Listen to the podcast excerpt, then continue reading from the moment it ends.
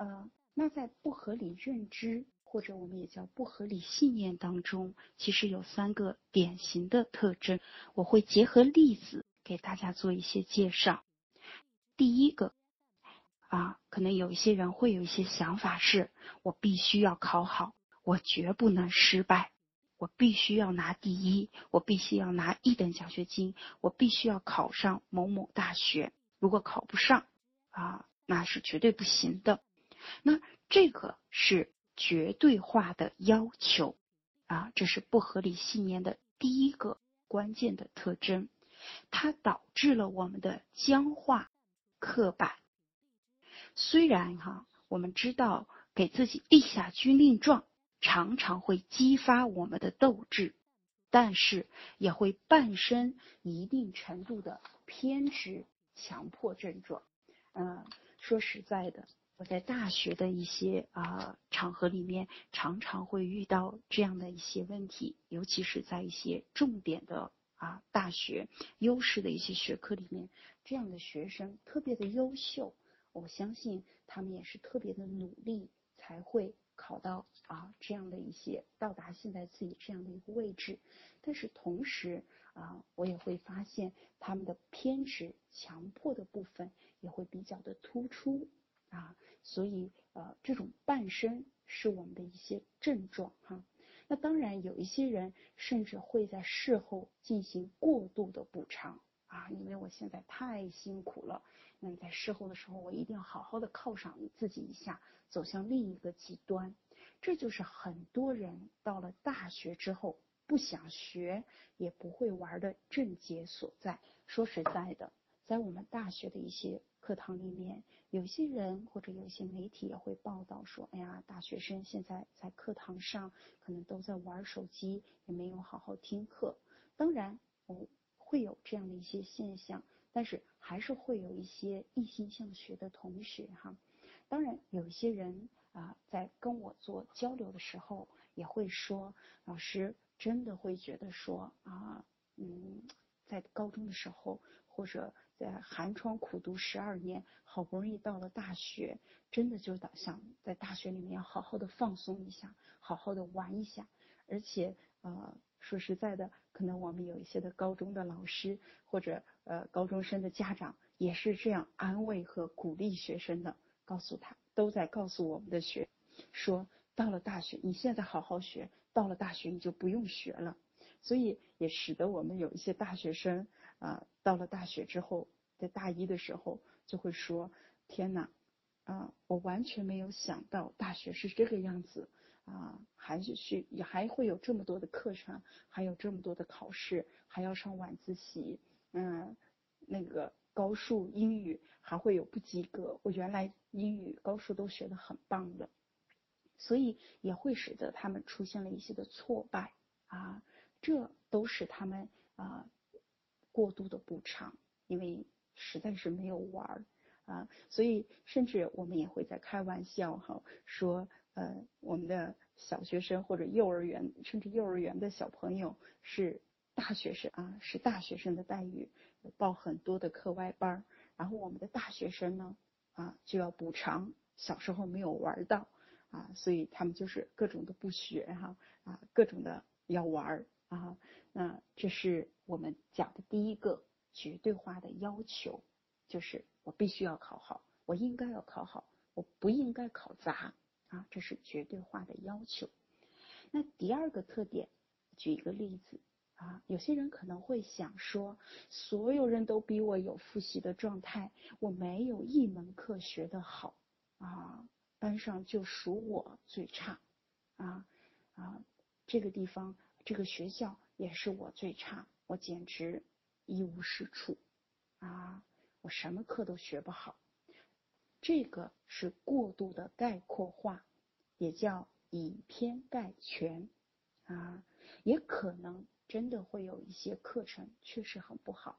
啊，比如说我们的大学生大一来了之后说，哎呀，说跟五湖四海、天南海北的同学聚到一起，说原来我在呃家乡的时候我挺优秀的，要不然我不会考到这个学校，但是到了这儿之后，我发现我自己什么都不是。我什么都不会，啊，原来我英语学的挺棒的，结果现在英语口语很差，听力很差啊，所以我英语也学不好啊。他们谈的什么电影呀、时尚啊，我也全都不懂啊，我觉得自己很失败啊。所以，当我们仔细去看的话，仔细去听啊，仔细去听的话，也会看，也会发现啊，的确会有以偏概全，对不对啊？他并不是一无是处。如果真的是一无是处的话，怎么能到现在的这个阶段和位置呢？啊，只是现在的确会有一些挫败，使得他一叶障目啊，丧失了客观判断的能力，只见森林。难见树木啊，一片化的就否定了自己，说我谁都不如啊，我什么都不行。但是仔细的分析就会发现，其实他的英语还是有一些基础的，他的啊阅读力、阅读能力很好，而且他的学习自学的能力很好，而且他不愿意放弃自己。那第三个特点。有的人说：“哎呀，我如果这次考砸了，我的人生就完蛋了。”啊，这是灾难化的倾向。呃，常常会是这个样子哈。我们在大学的时候，有一些学生在第一次啊第一个学期考试啊，也是因为前面的过度补偿玩的太多，考砸了啊。考砸了之后啊，就开始全面的恐慌了啊，就说：“天哪！”啊，我的大学是不会不会难毕业了？啊，如果连个大学毕业证都拿不到，我的人生，我将来是不是找不到工作了？我的人生是不是就完蛋了？我如果想考研，是不是别人也不会录取了？所以使得他的他的恐慌情绪开始蔓延，也使得他全在做一些糟糕至极的想象。必须承认，必须承认哈，考试对我们有着。意有我们对我们的意义和影响，尤其是在我们现行的教育体制之下，中考和高考还是对我们有着不一般的影响。可是我们也会发现，人生的幸福与成功并不受限于这一次考试啊。常常我们也会有同学在懊恼，说：“哎呀，我现在这么努力，值不值得？”啊，值不值得？说，你看，我们有一些同学不像我这么努力啊，他是呃富二代、官二代，好像一切都是唾手可得。嗯，哦，我这么努力，不见得会比他好啊。但是有句话也说的特别的棒，说你努力不见得会有成效，但是你不努力，注定了。什么收获都没有啊！还有一句话说的也特别好，说啊，比你有天分的人都在努力，你又有什么可以退缩偷懒呢？啊，所以如果说这次考砸了，我们的人生会怎么样？不确定，但是还是说，重要的是我们通过这次考试。得到了什么样的发现？它提醒我们去加强什么，弥补什么？这是我们对考试应该持有的正确的认知。那结合我们上面所说的绝对化的要求、过分的概括化以及灾难化倾向，请大家仔细的检视一下自己内在的核心概念啊。当然。呃，认知行为学派的伯恩斯在一九八九年也罗列了一些常见的不合理信念啊，里面是根据上面三个关键的特征，大家也可以比照一下自身哈，看看会有一些什么发现和认识。我这里简单的跟大家介绍一下，第一个就是要么全都好，要么全都不好的思想。也就是非好即坏，非黑即白。第二个，过分的以偏概全，把一件坏事当做总是失败的模式。第三个，心理过滤，就是单单看见和思考某一项负面的细节啊，就是意识上的一个狭窄，只能看到负面和消极的部分，看不到积极的和阳光的部分。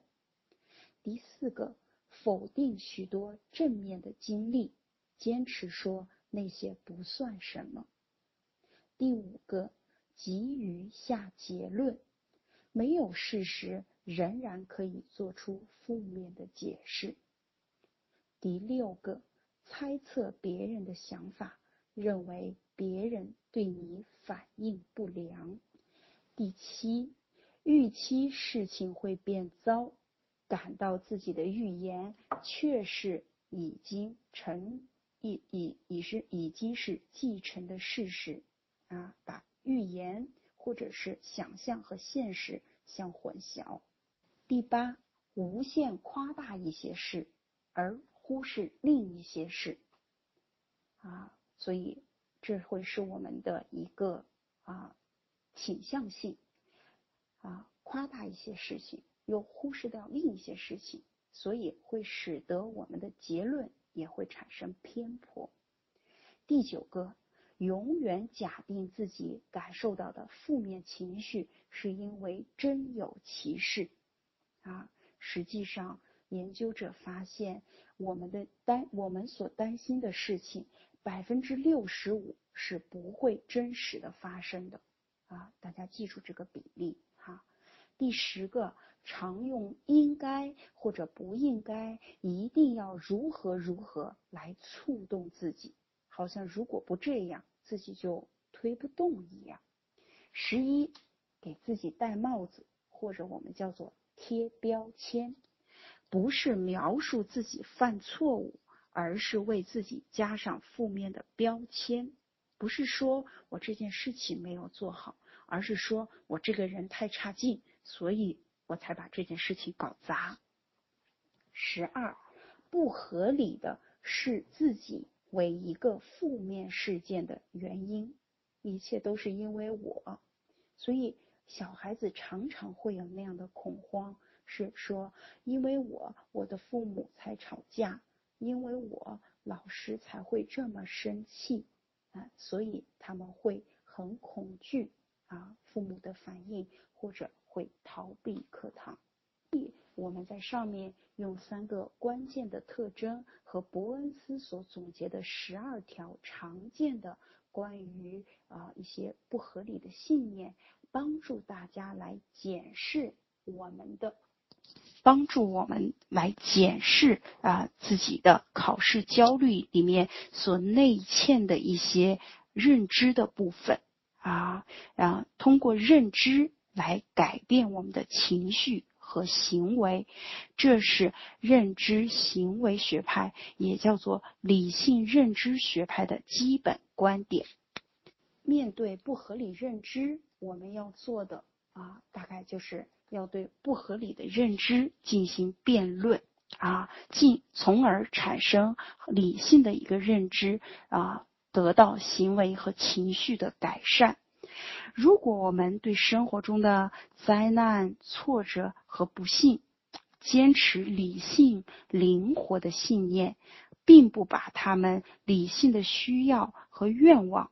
提升到呃，并不把自己理性的需要和愿望提升到刻板、僵化的必须、应该或者一定的时候，我们就会得出现实的结论啊，不是活在我们的担忧里面，不是活在我们的想象里面，而是活在现实的真实的世界里面，面对真实这些结论。可以采取哪些形式呢？我也在下面给大家做一些例子。第一个啊，表现出忍耐啊，尤其是在我们的对考试结果的预期上面啊，我们不是说我一定要考好，或者我。必须要考第一名，我必须要考出什么样的一个成绩，而是说我当然希望自己能考好，我当然希望能得第一，但是如果不行，我也可以接受，不是非要那样不可。这个表现出的忍耐和包容，不仅是对我们自己，也是对我们身边的人，也是我们身边的人对我们。第二个，百分比的思维模式，这是一个神奇的思维模式啊，也是与我们第一条刚才说的表现出忍耐息息相关。就是从非对即错、非黑即白的思维方式，转变到能够容忍黑白之间的灰色地带。实际上，伴随着成长，伴随着成熟，我们会发现很难用纯白或者纯黑来论断，很多事情都是灰色地带的。判断是非对错的时候，如果能够以百分比进行分割，会比较有自由。比如说啊呃，当我们在说这个事情啊谁对谁错的时候，我们不做一刀切，不做一概而论，而是说这个事情我承担。我错了百分之五十，你也错了百分之五十，或者我只错了百分之十，而你错了百分之九十。当然，比较出这样的一个比例的差异啊，并不是说你承你的责任大一些，我的责任小一些，所以你得负责任。而是说，我们每个人都有自己需要承担的比例的部分，所以尽管我们只错了百分之十，我们我们改自己百分之十这个部分，而不去苛求别人改百分之九十的部分。实际上，很多时候，当我们开始。改自己百分之十的这个部分的时候，别人也就开始着手改他们百分之九十的部分。所以这个地方，我们非常鼓励大家引入到百分比的思维模式里面。当我们的考试焦虑的时候，说啊。我很有把握和我没有把握的时候，嗯，可以说我有百分之八十的把握，或者我有百分之九十的把握，或者我有百分之三十或者百分之二十的把握。那么接下来我们的目标就是怎么样来在这百分比上下功夫。当你只有百分之三十的把握的时候，想一想。你可以做一些什么，使得这个比例能够调高到百分之四十，或者仅仅是调高到百分之三十五。当然，如果你说我有百分之八十的把握的时候，你说老师，我有什么把呃什么办法能够让自己有百分之百的把握？哦，百分之百这个太完美主义了啊！那越到。顶端百分之八十九十成长每一步都很艰难，所以如果你有百分之八十的把握，可以想一想有什么办法能让你提高到百分之八十五，或者仅仅提高到百分之八十二。所以，如果你说我有百分之九十的把握，那有没有？什么办法，或者你做一点什么，能让你提高到百分之九十一？因为进步这百分之一，对你来说都非常的不容易啊！所以啊，要看到自己这一点点的进步，所需要你付出的巨大的努力。第三，承认人无完人，对事不对人。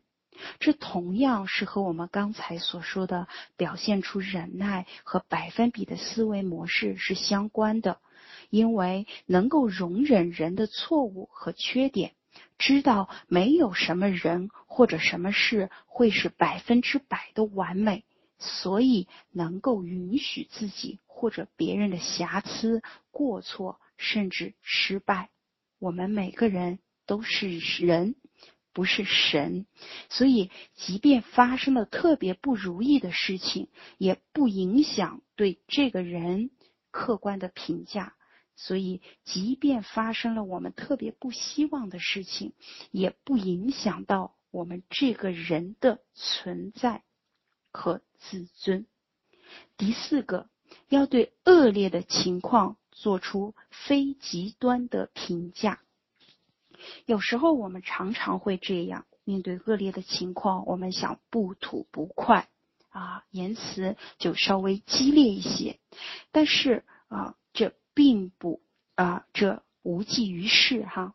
所以我们主张说，面对恶劣的情况，面对糟心的情况，说这不是我所希望的，这样很不好，但并不可怕，没有糟糕透顶。我们常常说哈，天塌下来还有高个儿顶着啊啊！说如果说哎呀，有人说老师我的个儿就已经很高了，我说那还有比你呃个儿跟你一样高，但是比你壮的人能顶着啊。所以对恶劣情况做出非极端的评价。人的一生啊啊，我们在最开始就说有数不清的考验。啊，在我们学习阶段，我们会有很多很多的考试啊。那如果我们离开学习的阶段啊，即便到了工作，进入到社会啊，开始组建自己的家庭，同样也会遇到很多的挑战啊。所以，把眼光放长远了看，考试只是我们所面临的人生挑战啊，呃，其中之一。但是。更重要的是，通过这个考验，我们我们需要去发现自己、理解自己、完善自己啊。我们每一次的考试都是来帮助我们发现自己有哪些能以及哪些不能，也帮助我们去理解啊，在这个事后做一个反思。为什么我能，以及为什么我不能？我的长处，我的短板，我的长呃，我的优势，我的局限是什么？然后借此在下一次，在下一步，在下一个阶段来完善自己。这个考验关乎到我们生命的活力和完整。承认焦虑。接纳压力，才可能读懂他们传递给我们的生命讯息。啊，记住，啊，没有可怕的情绪，只有缺乏了解的情绪。啊，我们前面讲课的内容就先到。